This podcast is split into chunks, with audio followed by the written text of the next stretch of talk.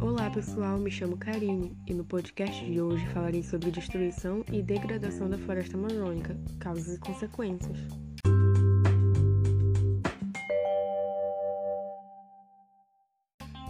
A floresta tropical amazônica, que cobre boa parte do noroeste do Brasil e se estende até a Colômbia, o Peru e outros países da América do Sul, é a maior floresta tropical do mundo, onde abriga cerca de 10% de toda a biodiversidade global e é responsável por armazenar aproximadamente 55% de carbono florestal.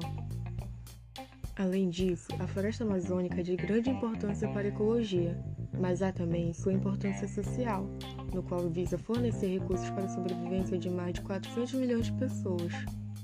Mas devido à abundante biodiversidade, tanto os ecossistemas terrestres quanto os aquáticos estão ameaçados por diversos distúrbios, sendo dois deles o desmatamento e a degradação florestal.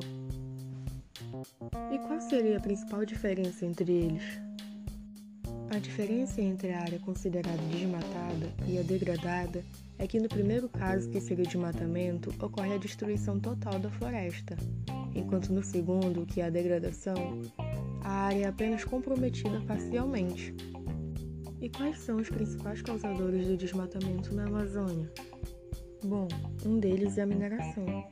O desmatamento resultante dessa atividade ocorre desenfreadamente, sem qualquer comprometimento com a recuperação das áreas afetadas.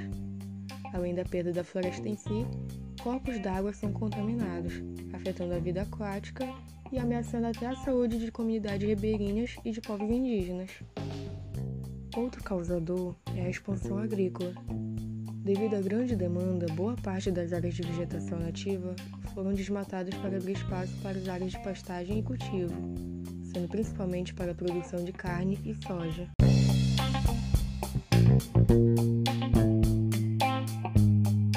Após falar sobre os causadores do desmatamento, agora falaremos sobre os causadores da degradação, onde citaremos os distúrbios antrópicos, onde engloba-se a fragmentação, a exploração madeireira, o fogo, a caça e até mesmo a poluição. Já a próxima causa é por estressores climáticos, sendo as enchentes, secas e o aumento da temperatura os que colaboram para o impacto. Com isso, surgem as consequências de todos esses acontecimentos. Dentre elas, podemos citar a perda da biodiversidade, com a destruição das florestas, o habitat natural de muitas espécies torna-se escasso ou inexistente. A erosão dos solos, pois sem as árvores, o solo de muitas localidades fica desprotegido. A extinção de rios, que com a remoção das florestas, em alguns casos, provoca a destruição de nascentes que alimentam os rios como também os efeitos climáticos. O clima e as temperaturas dependem das condições naturais, de forma que a retirada das florestas implica na alteração do equilíbrio climático. E sem deixar de falar na perda de recursos naturais.